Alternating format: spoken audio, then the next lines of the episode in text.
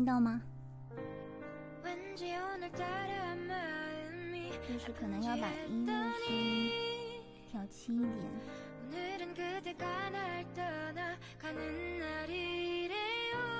我把我把音乐声音调轻一点，因为我我讲话声音很轻。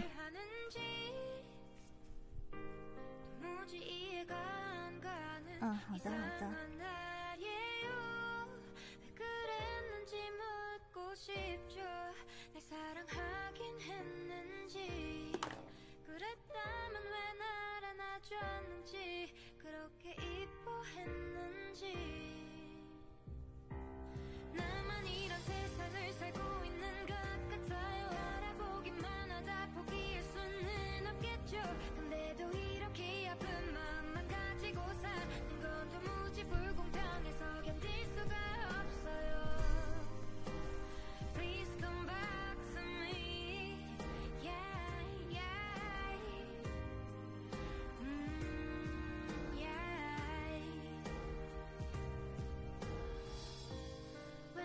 오늘만은 그렇게 보내기 싫은지.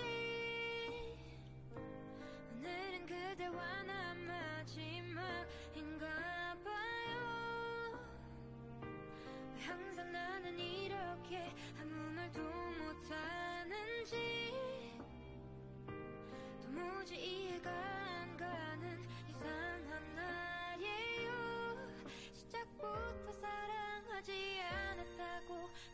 말했었다면 그랬다면 나의 마음은 이렇게 굳게 닫혔을까요?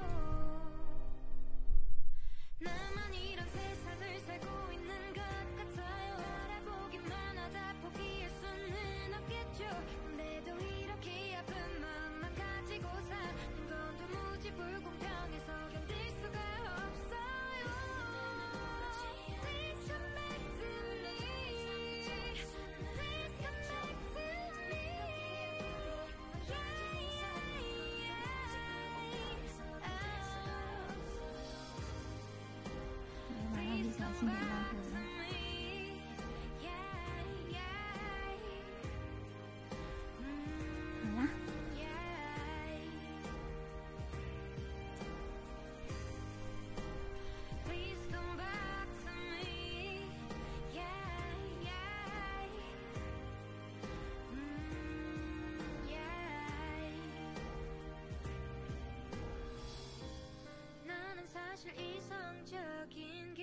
참 싫어요.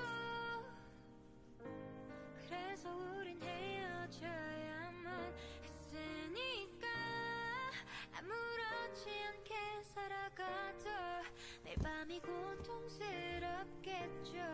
그때가 정이 많은 사람이었다면 날 안아주진 않았을까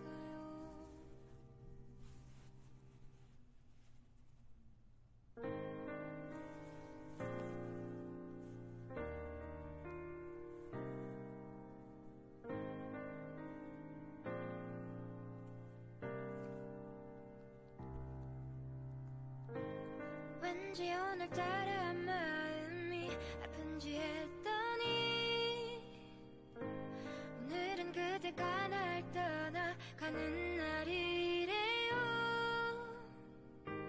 왜 항상 나는 이렇게 외로운 사랑을 하는지 도무지 이해가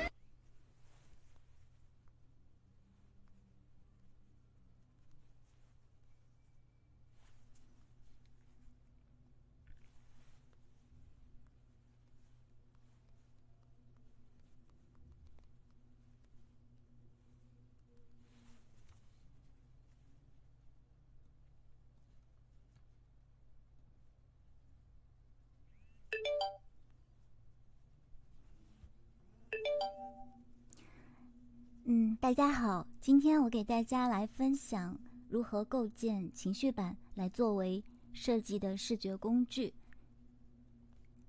这个课程呢，可能在国内还不是特别的普及，在国外它是一种非常常见的一种设计方法。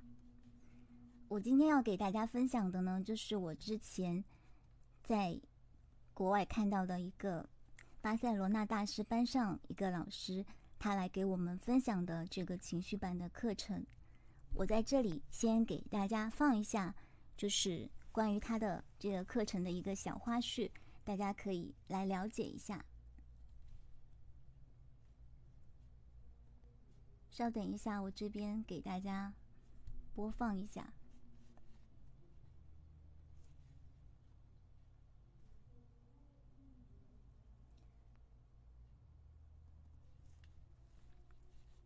如何创建情绪板？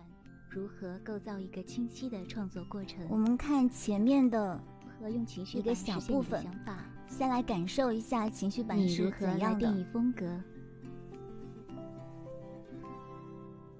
这里是一个视觉形式的通信系统，哦，我先我先给它暂停，就是它中间人物的部分就先那个不给大家多看了，就是看一下它是怎么样的一个形式，然后它是怎么样来构建这样一个布局，用什么方法来实现。那很多人可能不知道情绪板到底是什么东西，我们可以大概的看一下它的一个实现的方法。那我现在先把这个视频先关掉，然后我这边具体给大家看一下它是怎么样的一个。我们回到刚刚的那个课件上面，然后我们来看一下。首先的话，我们这边会有对情绪板来说，它有很多很多的称呼，可以说它是工具，也可以说它是一个嗯灵感库，也可以说它是一个心情版，也可以说它是一个概念版。然后我这边今天下午就做了一个快闪，呃，现在抖音或者是那个小视频上面比较常见的，大家先看一下。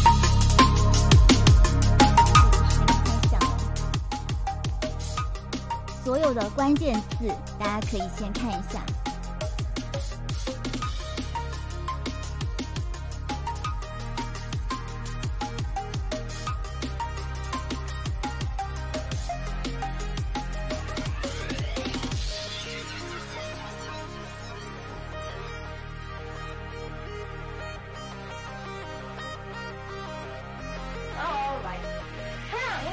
好像不小心又被我那个退出了。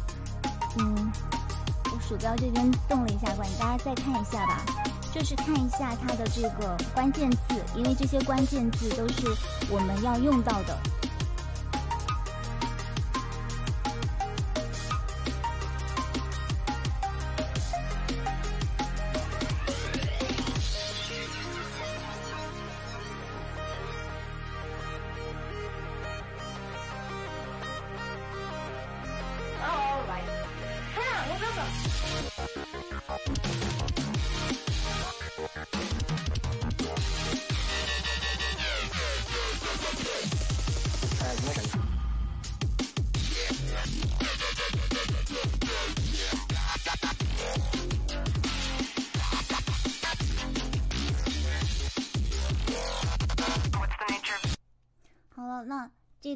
小视频先放完了，然后我们接着往下看。刚刚跟大家说的那个老师，他是在国际上面非常有名的一个国际趋势顾问，他一直以来呢都为很多品牌服务。我们今天要讲的这个情绪版呢，就是他非常有名的一个课程。然后我们可以看一下他的一些作品，比如说这个是他今年二零二零年为趋势做的一个色彩。跟室内布局相关的一个情绪版，这个老师他比较擅长的是触觉情绪版。那情绪版的话，具体也有分类，这个我们再等会儿再看。然后我们今天要解决的就是要知道我们为什么要构建情绪版，还有情绪版的分类。那我们具体来构建情绪版的时候，怎么样来进行它的一个三个步骤？还有呢，就是我们可以从哪些地方去找到灵感，找到一些提示？我们会用一些小的案例来告诉大家如何来做到这一切。那刚才给大家看了那个情绪版，大概是怎么样的？一个，我们现在再来看一下，就是刚刚我们那个小视频里面出现了很多很多的关键字，那么这些关键字它到底是哪一些呢？我在这边给大家重新说一下，就是我们刚刚有看到说它是，首先它是一个视觉的一个呈现，那么我们可以说它是一个视觉的一个。可视化语言系统，那么可视化语言系统，它其实在各个设计领域都是非常强大的一种武器。它包含了一个是审美，一个就是思维。作为设计师来说，我们要输出的内容，它就是包含了这两大类。而审美呢，它又可以反映到，可以帮我们来更好的理解风格，因为。对于设计师而言，风格是非常重要的一种语言，它也是展现这个风格的一个非常好的一个一个工具。还有呢，就是它可以来吸引潜在的一些客户。那当我们去呈现自己的作品集或者是方案的时候，它也是把这些审美都体现在了上面。所以说，又有人称它为是。嗯，作品集的灵魂干货，或者是解决作品集的一切疑惑。还有呢，就是我们刚刚提到，作为这个情绪版，它既然包含了思维跟审美这两大块，那么思维它又体现在具体是一个逻辑指向，还有一个组合，还有一个就是想法的实现。而逻辑指向呢，就又包括了沟通，还有团队协作，还有用户研究、视觉调研。所以说，很多人又叫情绪版为视觉决策的一个北极星。我们一旦解决好了这个沟通问题、逻辑问题，就可以很好的来表达我们的想法，坚定我们的信心。这都是我们设计的一个。非常重要的一个依据，并且呢，还可以成为讲故事的一个专家。而组合呢，就体现在我们如何把所有的东西跟审美相结合来呈现。在想法实现方面呢，又有人称它为设计师的心电感应器，它可以为创意的项目设置视觉方向，并且呢，它还是一个。让我们脑洞大开的一个利器，它既可以让我们获得灵感，又可以让我们输出灵感。那具体的话呢，我们接下来往下看。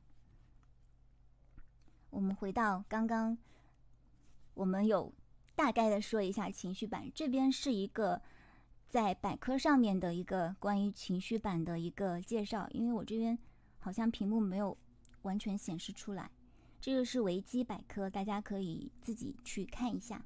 然后接下来我们看一下常见的情绪版在室内方面，在软装方面它的一个呈现。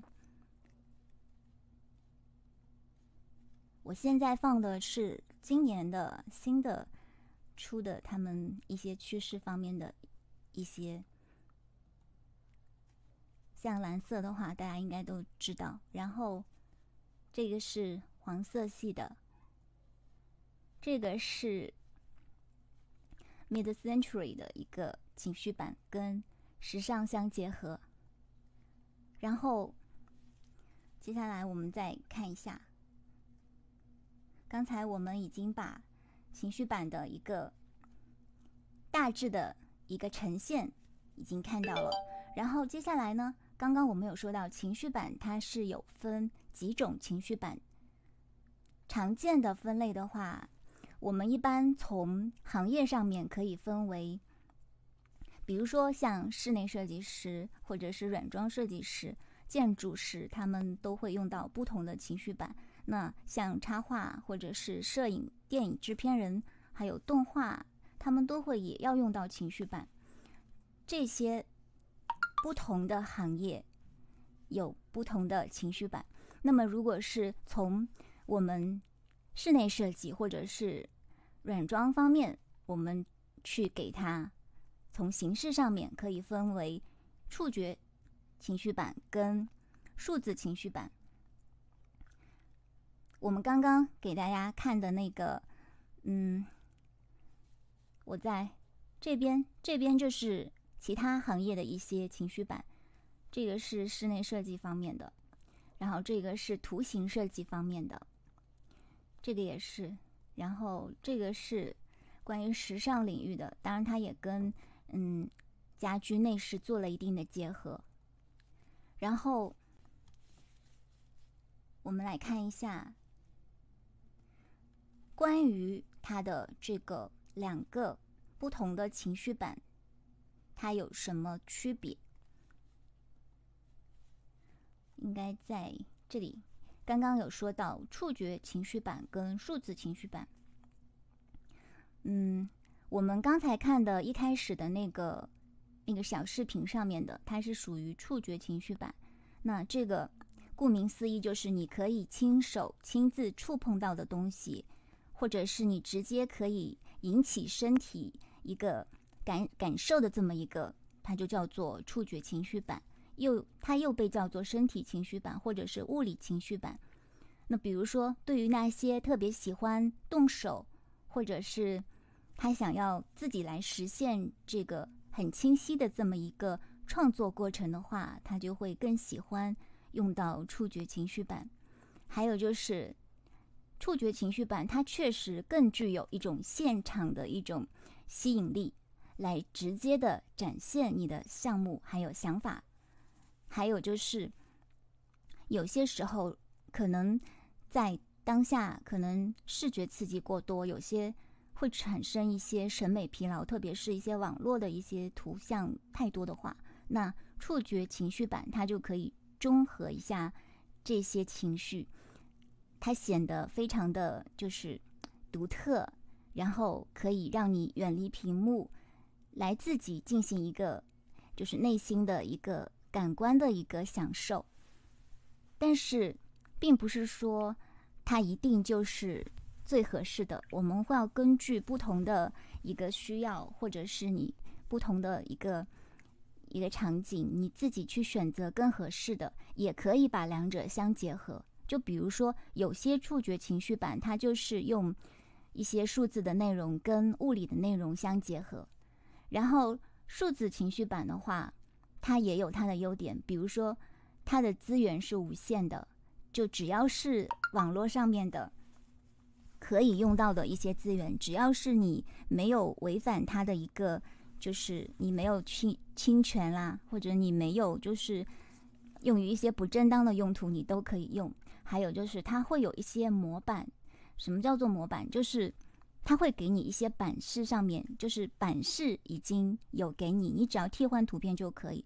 这些确实是可以带来一些便利，但是它也会就是让一个 设计师他的一个组合能力、逻辑思维上面受到一定的伤害。然后呢，数字情绪版它还可以随时去保存它的灵感，所以说，嗯，它还可以就是添加各种各样的你自己的想法说明，并且它很大的一点就是它非常方便，就是跟他人去分享。所以说。数字情绪版，它跟触觉情绪版，他们是各有自己的优点吧，并不能说现在是好像是电子时代，你就一定要用数字情绪版，就是还是要看你自己的一个需要来做具体的这么一个一个工作。然后呢，我们刚刚有说到，像触觉情绪版，它它可以用一些真实的一些。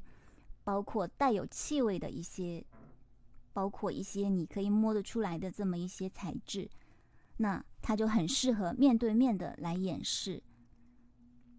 但是如果说，嗯，你不需要面对面的来演示，那如果说时间上面比较紧，那么我们就可以选择数字情绪版。还有就是，如果说我们来做那个数字情绪版的话呢，我们通常要用到一些。网络的素材，网络的一些资源。那这里的话，我给大家看一下，我这边拉过来有一张思维导图，然后这里有一些网站，就是大家可以根据自己的一个实际情况。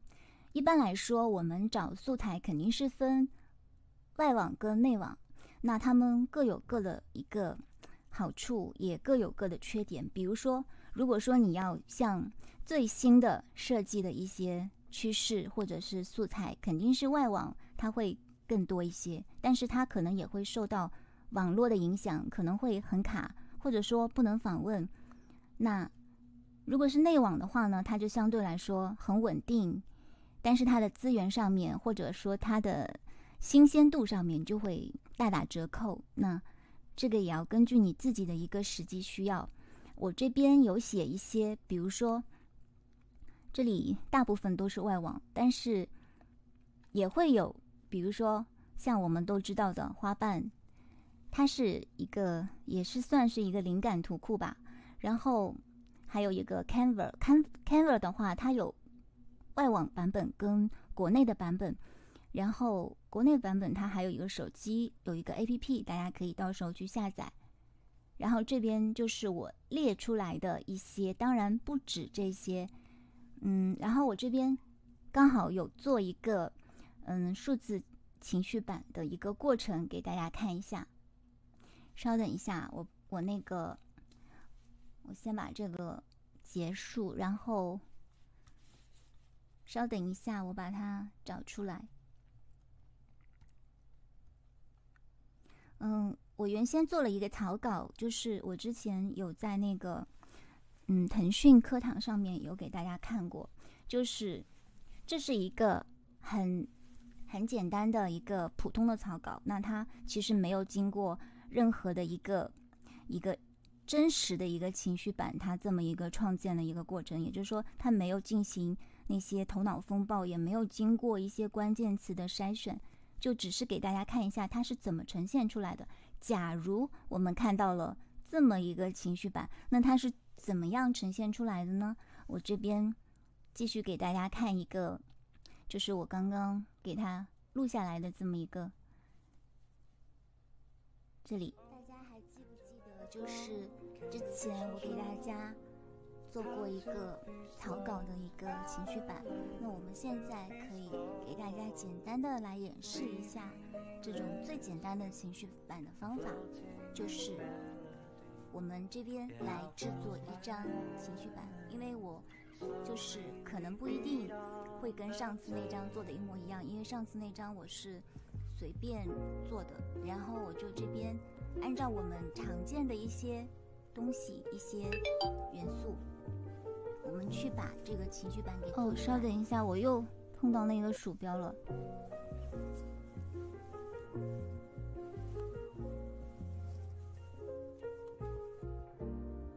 这个是一个就是你可以看一下它是大概是怎么样去做一个数字情绪版的。一般来说因为我们现在没有讲到具体的方法，就是让大家先看一下它大概是怎么做的，然后我们可以通过具体的方法来推出它这么一个过程。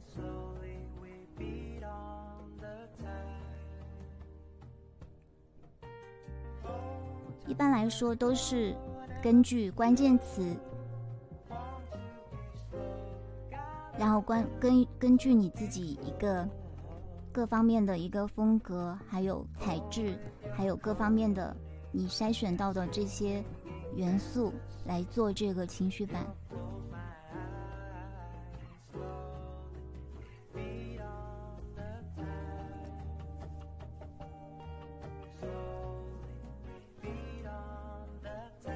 像数字情绪版的话，它最大的一个好处就是。它可以随随时去调整它的一个各方面的一个，比如说它的一个数量、一个布局，但是物理情绪版它可能就没有那么的灵活。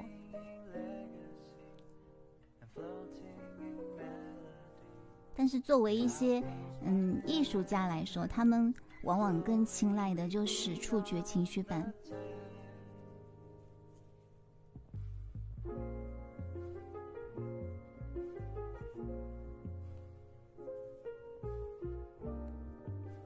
我现在在演示的这个网站呢，它是一个外网，但是大家可以，如果说这个不需要翻墙，这个这个外网它上面有显示，嗯，它的名字就在上面，然后你可以直接用那个网页翻译把它翻译成中文，但是记住，就是你在做情绪版之前一定要先登录，因为像我现在是没有登录的。这样的话就没有办法保存你最终的这个结果，一定要先登录，你才能够到时候把这个图片输出。好了，那这个就是一个实际操作的这么一个过程，然后我再回到我们原先那个课件上面。稍等一下，我把那个，就是我们刚才做的就是这个。这个它的一个还原，那接下来呢，我们就具体的来说一下它的一个实际操作。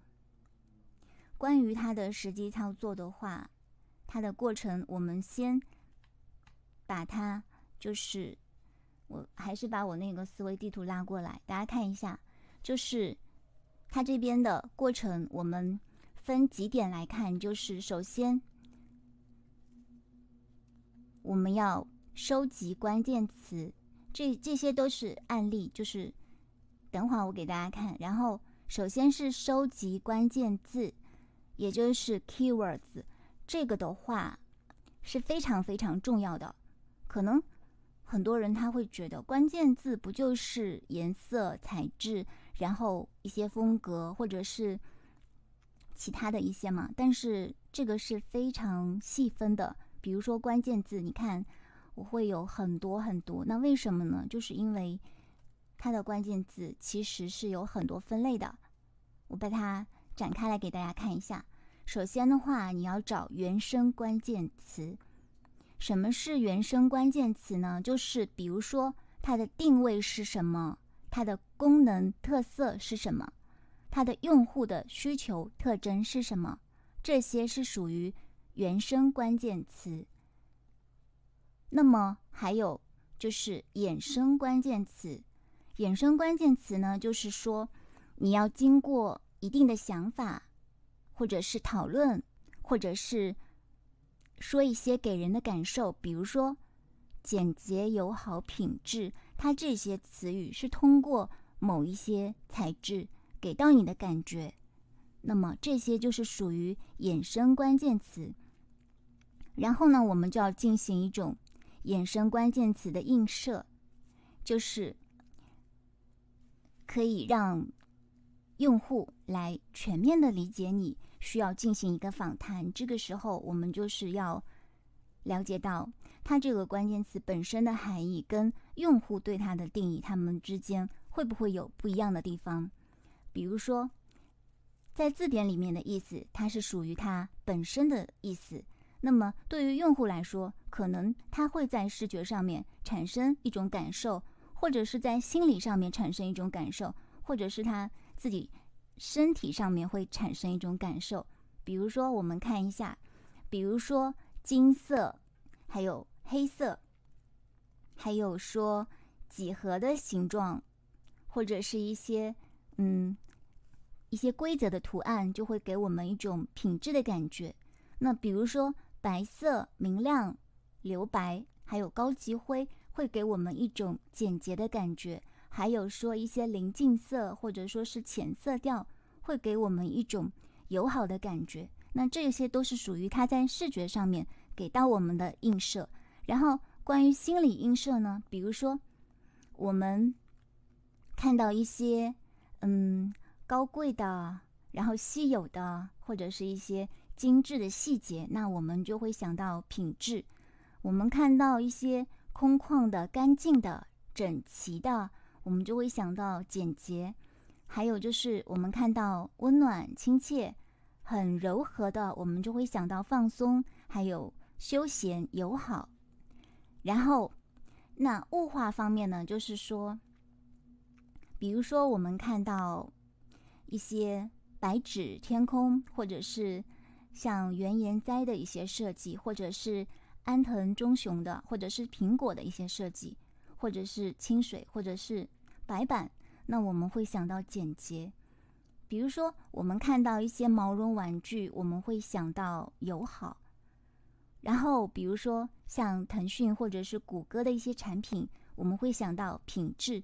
那这些其实都是属于衍生关键词。那我们找到了原生关键词和衍生关键词之后，我们就可以去大量的搜集关键词的图片。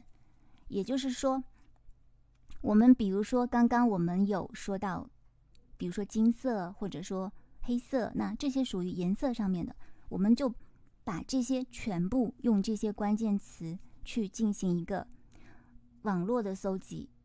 这个时候，它并没有任何的作用，它的作用就只是收集，然后之后才是分析。那你要先把这些这一个一大部分全部去给它收集好，你才能接着往下面，然后下面就是我们说的具体你要去策划情绪版。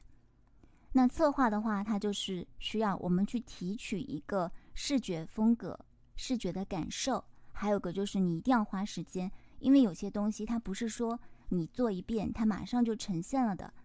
具体的话呢，我们要看一下。稍等一下，我把它那个这个这个放大一下。嗯，比如说在提取这个视觉风格的时候，你看一下，它会有很多重要元素，比如说我们刚刚说到的它的意象表达。哪些东西会给你那些经典的感受？它的色彩上面呢，它会有几种颜色，还是说你想来玩颜色？然后之后，嗯，会跟大家讲到一个三次准则，这个是一个国际设计上面的一个趋势上面非常准的一个准则。还有就是我们常通常来说的这些，这些是属于色彩上面的，然后。视觉隐喻，还有艺术、文字和字体，可能很多人觉得，哎，我室内设计上面跟字体有什么关系？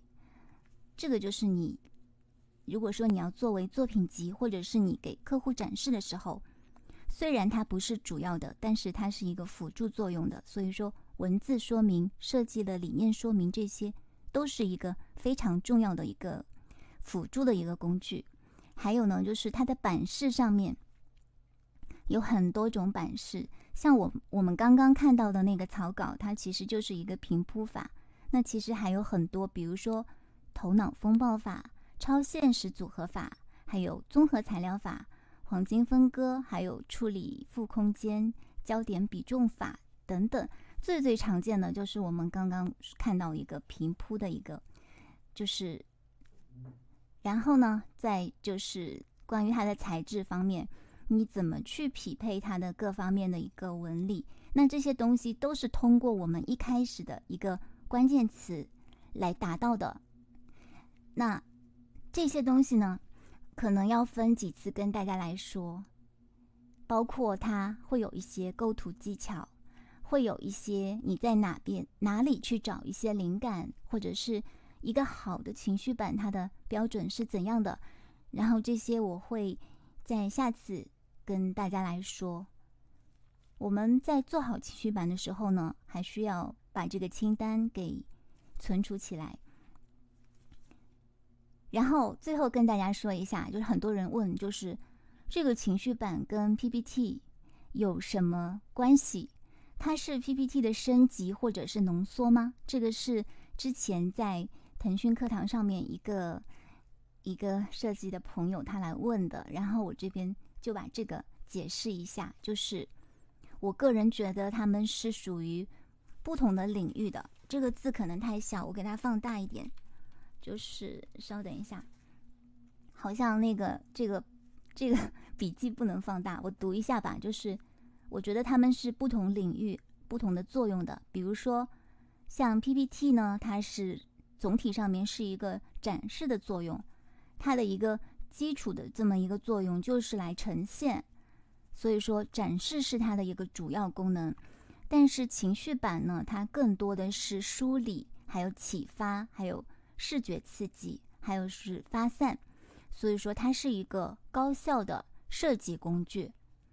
PPT 呢，我认为它是一个高效的办公一个工具。虽然说现在它也有 H 五或者是其他形式的一个最新的呈现，但是它还是停留在展示上面的这个层面更多一点。所以说，总的来说呢，情绪版它是一个。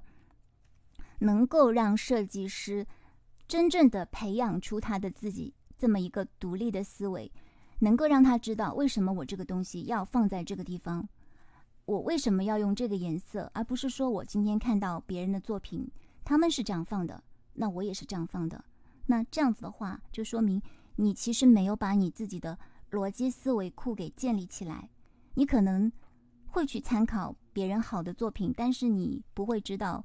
这个到底是怎么做出来的？或者你即使跟他一模一样，把它再现，但是你不会知道，就是说，如果说换一个小小的零件，它可能整体的那个黄金分割就会被打破。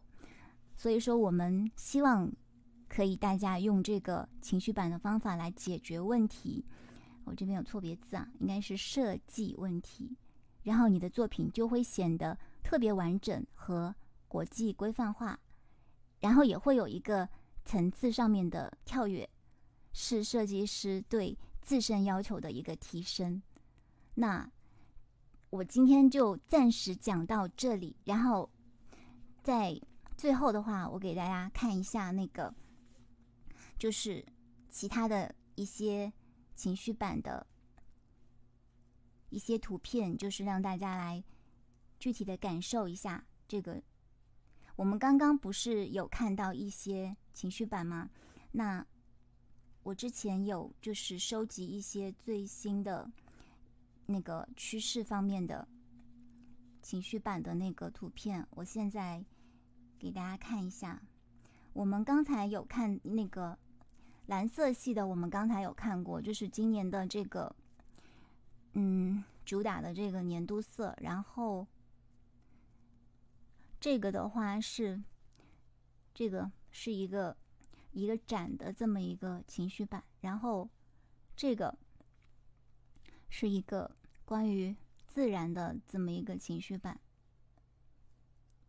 然后这个是关于嗯二零二零年的这么一个几何形状的这么一个情绪版，这个是关于二零一九年到二零二零年的一个。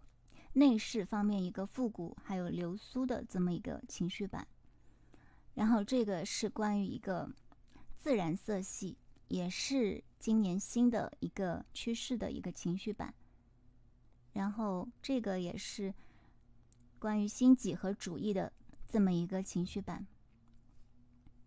然后这个的话是关于那个自然的材质，这个大家看得出来是应该大家都知道这个是什么材质。然后这个也是自然材质的。稍等一下，我看一下下面的，像这些大家看到的，有些它是属于，像这些都是属于触觉情绪版，它因为它是实际的一个，然后。这些就是，嗯，做触觉情绪版的时候的一些照片。这个就是都是实际的。一般来说的话，我们都可以通过日常收集到这些材质。然后，像这些，它都是一些我们很容易就可以从我们的日常工作当中取到的一些素材。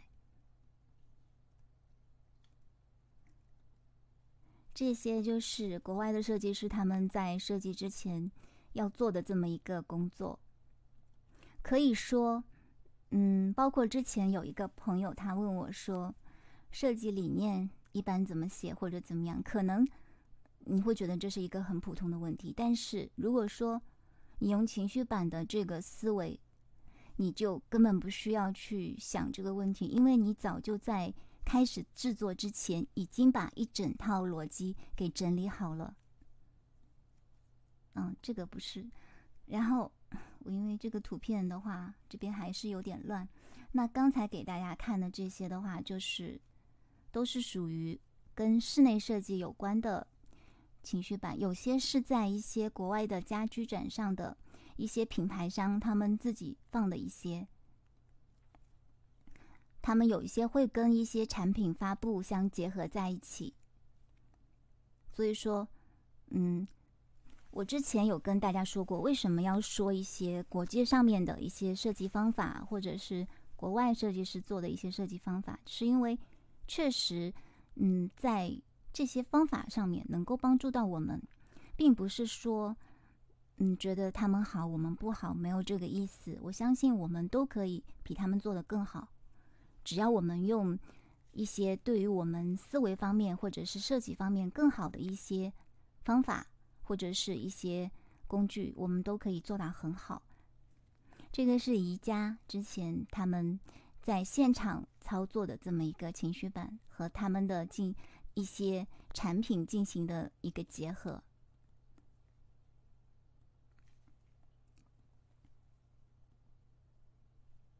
嗯。